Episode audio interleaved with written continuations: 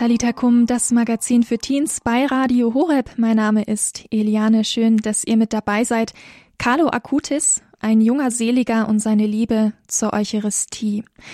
Carlo Acutis, er ist gestorben mit 15 Jahren 2006, also sein Leben ist noch nicht so lange her und trotzdem hat ihn die Kirche schon selig gesprochen. Das heißt, er ist für uns ein Vorbild im Glauben. Die Kirche sagt, er ist sicher im Himmel, er hat ein Leben geführt, an dem wir uns in gewisser Weise auch orientieren können und wir können ihn um seine Fürbitte anrufen.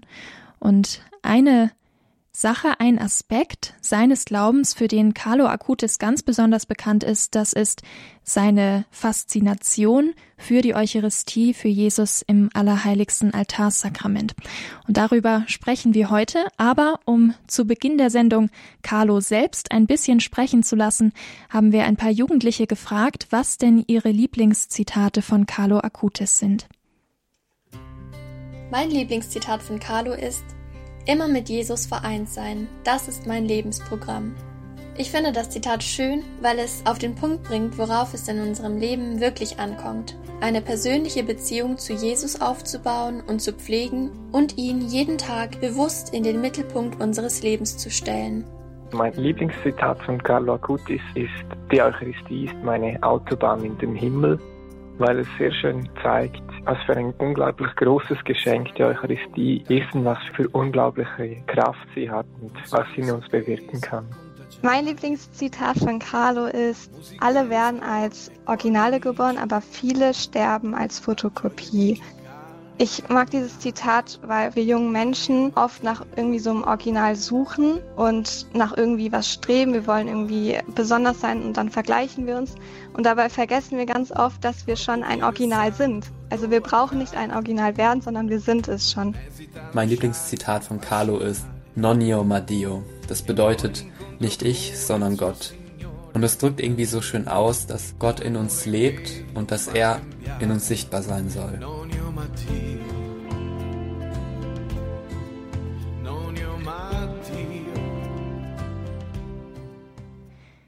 Carlo Acutis, ein junger Seliger mit 15 Jahren, ist er gestorben und besonders bekannt für seine Liebe zur Eucharistie.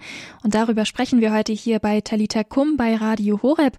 Und ich freue mich jetzt, Pater Rupert Fetsch begrüßen zu können. Pater Rupert Fetsch, er ist Zisterziensermönch im Kloster Stiepel in Bochum. Guten Abend, Pater Rupert. Guten Abend. Hallo.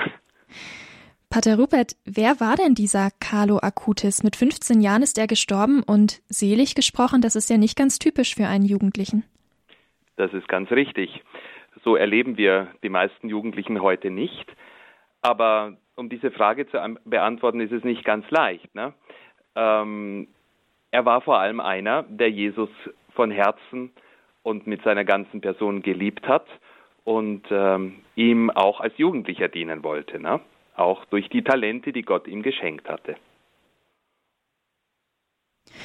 Und ja, vielleicht um ein bisschen so eine Idee zu kriegen, wer Carlo so war, kann, ähm, können Sie uns ein bisschen das vor Augen führen? Wie war so sein Leben? Was hat er getan? War er ein ganz normaler Jugendlicher oder seine Interessen, seine Frömmigkeit auch? Wie kann man sich Carlo so vorstellen? Ja, gerne. Ich darf einfach ein bisschen über sein Leben erzählen, ähm, was ihn so geprägt hat, was ihn so ausgezeichnet hat, in einer Zeit, die ja noch nicht so lang zurückliegt. In den 1990er Jahren geboren ist er im Jahr 2006 sehr früh verstorben, eben an einer aggressiven Form von Leukämie, also von Blutkrebs. Ich selber habe Carlo kennengelernt, natürlich nicht persönlich, aber durch meine Ferienaufenthalte in der Stadt Assisi. Da bin ich gerade durch die deutschen Schwestern, die auch in Assisi sind, also die Klarissen, ähm, auf sein Grab hingewiesen worden, das sich dort am Ortsfriedhof damals noch befand, vor seiner Seligsprechung. Und viele Leute sind da auch hingegangen zu diesem Grab. Und dort war auch so ein Tongefäß aufgestellt, wo man auch Gebetsanliegen hineinwerfen konnte. Und ich habe einfach gespürt, ähm, das ist ein Ort, oder eine Person vielmehr, ne, an seinem Grab meine ich jetzt, ähm, die auch einem erwachsenen und erst recht jugendlichen Menschen helfen kann, wirklich die Liebe zu Jesus zu vertiefen, diese Liebe zu Jesus zu leben. Vielleicht schauen wir uns einfach ein bisschen gemeinsam zuerst sein Leben an und schauen dann, wir haben ja schon ein paar Zitate von ihm auch gehört, was uns Carlo heute zu sagen hat und was seine Botschaft ist für unsere Zeit, die er auch eben gerade euch, den Jugendlichen, mitgeben möchte. Carlo wurde am 3. Mai 1991 als Sohn des italienischen Ehepaars Antonia und Andrea Acutis in London geboren. Das wundert, verwundert uns ein bisschen, denn die Familie kommt ursprünglich aus Italien, beide Eltern sind Italiener und in London ist er zur Welt gekommen, weil sein Vater dort beruflich zu tun hatte und so ist er auch in London geboren und auch dort in London getauft worden. Schon wenige Monate später, nach seiner Taufe und Geburt, zieht die Familie aber wieder in die italienische Heimat, dort wo sie also ursprünglich herkam, und zwar in die Stadt, die norditalienische Stadt Mailand, wo Carlo dann aufwächst, wo er seine, seine ersten Lebensjahre auch verbringt und wo er dann letztlich auch in die Schule geht. Er besucht ganz normal, wie das so eben ist, die Grundschule und dann die Mittelschule nach dem italienischen Schulsystem und schließlich geht er dann auch aufs Gymnasium. Ähm, das damals, ich weiß nicht, wie es heute ist, aber ich denke von äh, damals jedenfalls von den Jesuiten geführt wurde. Ähm, und es ist also eine kirchliche Schule, so können wir sagen.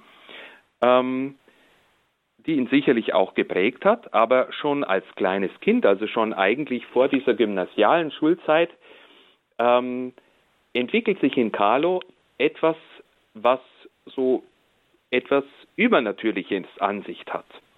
Denn als kleines Kind wollte er, obwohl die eigene Familie, also seine Eltern, nicht überreligiös waren, also sie haben den Glauben eigentlich nicht so stark gelebt, ähm, wollte er mit seiner Mutter, mit der er unterwegs war, spazieren gegangen ist, wenn sie an einer Kirche vorbeigekommen sind, immer hineingehen in die Kirche, um Jesus dort zu begrüßen und auch seiner Mutter, Maria, Blumen zu bringen. Das ist außergewöhnlich für ein Kind. Wir sehen, dass Gott in Carlo, in diesem kleinen Kind bereits seine Liebe, eine Liebe hineinlegt, die dann sich später entwickelt, noch weiter ausprägt, sodass äh, Carlo gerade nach seiner Erstkommunion, die er im Alter von sieben Jahren empfängt, jeden Tag auch von sich aus den Wunsch hat, die heilige Messe zu besuchen, also jeden Tag zur Eucharistie zu gehen, auch die eucharistische An Betung, also das Gebet vor dem eucharistischen Herrn zu pflegen und auch jeden Tag den Rosenkranz zu beten. Und hier sehen wir bereits das, was später dann in seinem Wort oder in diesem Zitat zum Ausdruck kommt, die Eucharistie ist meine Autobahn zum Himmel. Also das ist sein Weg, können wir sagen, sein der kürzeste Weg, denn eine Autobahn benutzt man, um schnell wohin zu kommen, den Weg zum Himmel zu finden. Und ein anderes Zitat, das haben wir auch schon gehört, immer mit Jesus vereinigt zu sein, das ist mein Lebensprogramm. Also sehr erstaunlich für einen Jugendlichen, finde ich, der das so formulieren kann. Immer mit Jesus vereinigt zu sein, das ist letztlich mein Lebensprogramm. Also wenn ich das jetzt als Priester und auch als Zisterziensermönch sage, dann würde man sagen, ja ist klar, ne? Sie sind Pater, das muss Sie ja auszeichnen und Sie sollten auch so eine christozentrische, also auf Christus fixierte, auf Jesus fixierte Frömmigkeit haben, die man dann so zusammenfassen kann, immer mit Jesus zusammen zu sein, mit ihm vereinigt zu sein, das ist mein Lebensprogramm, das sollte Ihr Lebensprogramm sein. Aber das von einem Jugendlichen oder von einem Kind zu hören, ist schon sehr außergewöhnlich. Aber wir sehen darin, wie Gott gerade durch diesen jugendlichen Seligen uns zeigen möchte, wie es heute geht, den Glauben zu leben, die Liebe zu Jesus zu leben. Geholfen auf diesem Weg hat ihm letztlich ähm, nicht nur Jesus selbst, den er täglich besucht hat durch die Feier der heiligen Messe, auch in der Anbetung, sondern auch ein geistlicher Begleiter, also ein Priester, bei dem er wöchentlich zur Beichte gegangen ist, der ihm auch gezeigt hat, wie es geht mit dem Gebet, wie man das macht. Aber das ist nur die eine Seite von Carlos Frömmigkeit. Das andere ist gerade auch die Zuwendung und das Antlitz Jesu in den Armen zu sehen, also in den Benachteiligten, also in denen, die sozusagen an den Rand der Gesellschaft gedrängt sind, so wie es Papst Franziskus oft sagt, die, die am Rand sind. Deswegen sollen wir zu den Rändern gehen und das hat Carlo auch getan, indem er sich für die Armen und für die Obdachlosen eingesetzt hat, sich um sie gekümmert hat und sie auch für Jesus begeistern wollte. Carlo hatte ein besonderes Talent und das können vielleicht gerade die Jugendlichen, könnt ihr nachvollziehen, das war der Computer, das war die Informatik, also die Beschäftigung mit dem Computer, nicht so sehr im Sinne, dass er den Computer genutzt hat, um Computerspiele zu machen, sondern er hatte ein ganz besonderes Talent, mit dem Computer zu arbeiten, Programme zu entwickeln und äh, damit zu arbeiten. Dieses Talent wollte er aber bewusst auch in den Dienst des Glaubens stellen. Das heißt, er hat eigene Websites erstellt, auf denen er über Jesus und auch über Maria sprechen kon konnte. Es gibt eine eigene Website, wo er die ganzen eucharistischen Wunder zusammengestellt hat, sie kurz beschrieben hat, auch mit Fotos sozusagen, um dadurch seinen tiefen Glauben an die Gegenwart Jesu in der Eucharistie, im Allerheiligsten Altarsakrament, zum Ausdruck zu bringen. Aus dieser Webseite, aus dieser Sammlung von den eucharistischen Wundern aus aller Welt, hat er letztlich dann eine Ausstellung konzipiert, die man dann auch besuchen konnte, über eucharistische Wunder, die in vielen Pfarreien auf allen fünf Kontinenten gezeigt wurde. Allein in den USA wurde diese Ausstellung in fast 10.000 Pfarreien gezeigt. Auch hier in Deutschland war sie schon in manchen zu sehen. Und eine zweite Ausstellung, die er zusammengestellt hat, die aber letztlich durch seinen frühen Tod nicht vollendet werden konnte, war die, wo er verschiedenste Marienheiligtümer in der ganzen Welt vorstellt, beispielsweise Fatima oder Lourdes oder das mexikanische Guadalupe und so weiter. Also Carlo war sozusagen in diesem, war mitten in dieser, in diesem Eifer für den Glauben. Ja, ein junger Mann, ein junger Mensch können wir sagen, der eben im Alter von 15 Jahren dann ganz plötzlich, und zwar war das im September 2006, an einer ganz aggressiven Form von Leukämie erkrankt. Also das ging wirklich sehr, sehr schnell. Aus diesem Unwohlsein, das er zuerst wahrgenommen hat, hat sich dann eben diese Leukämie entwickelt, beziehungsweise er hat sich herausgestellt, dass es Leukämie ist. Er musste daraufhin ins Krankenhaus. Ähm, man hat versucht, in einem für ihn Spezialisten zu gewinnen, also Ärzte, äh, die ihm helfen sollten. Er ist dann ins Krankenhaus gekommen. Seine Mutter hat ihn begleitet. Er war dann in Monza, in dieser italienischen Stadt, äh, in, im Krankenhaus San Gerardo, um dort eben behandelt zu werden. Und er hat seiner Mutter aber gesagt, ich komme aus diesem Krankenhaus nicht mehr lebend heraus. Das war, denke ich, für seine Mama sehr erschreckend. Ja, aber er hat bewusst diese Krankheit aufgeopfert oder eingesetzt, hat sie Gott geschenkt für den Papst und auch für die Kirche.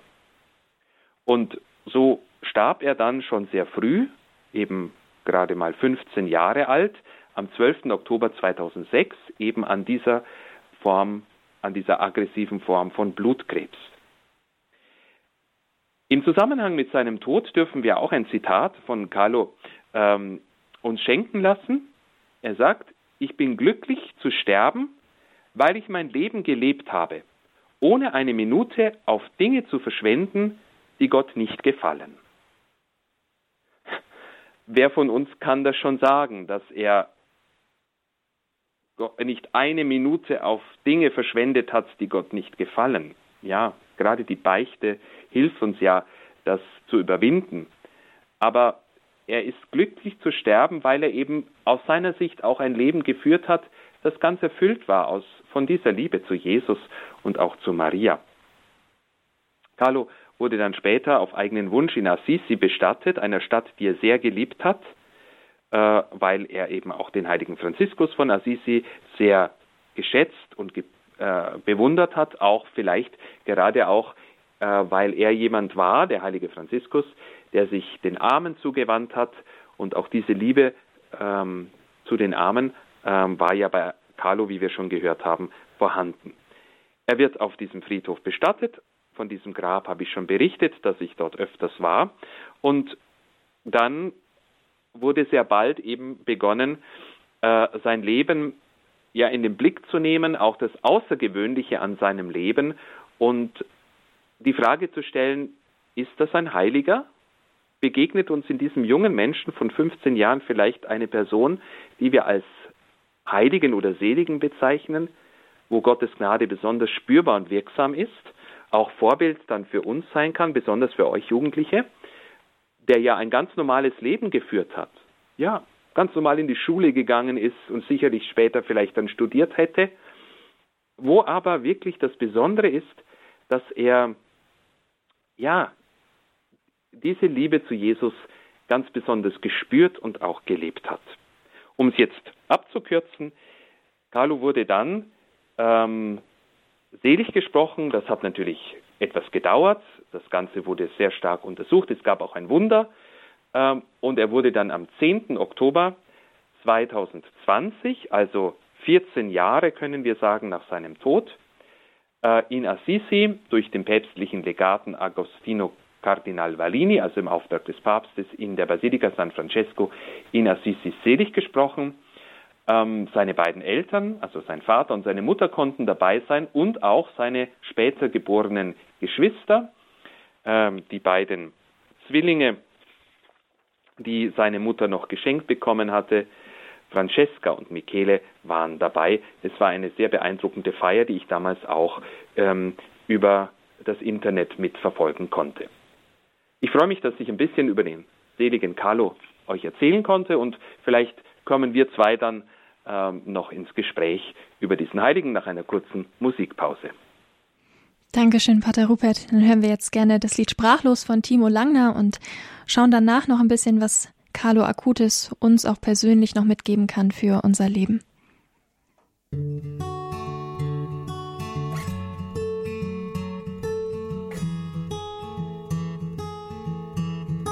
Ich suche nach Worten.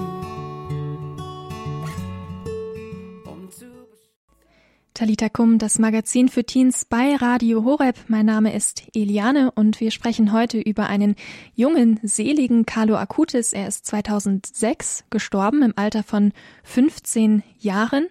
Und mit Pater Rupert Fetsch darf ich jetzt noch ein bisschen über Carlo Acutis sprechen. Pater Rupert, Sie haben uns gerade schon einiges erzählt über das Leben von diesem Jugendlichen, den die Kirche selig gesprochen hat. Bei so Heiligen oder Seligen, da hat man manchmal den Eindruck, die sind so weit weg. Mhm. Und jetzt ist der Carlo zwar auch ein Jugendlicher, er ist zur Schule gegangen, ganz normal, aber Sie sagten auch, dass er nach seiner Erstkommunion jeden Tag so diese, dieses Empfinden hatte, zur Kommunion gehen zu wollen. Das empfindet vielleicht nicht jeder von uns so. Habe ich trotzdem eine Chance, heilig zu werden? Naja, sicher.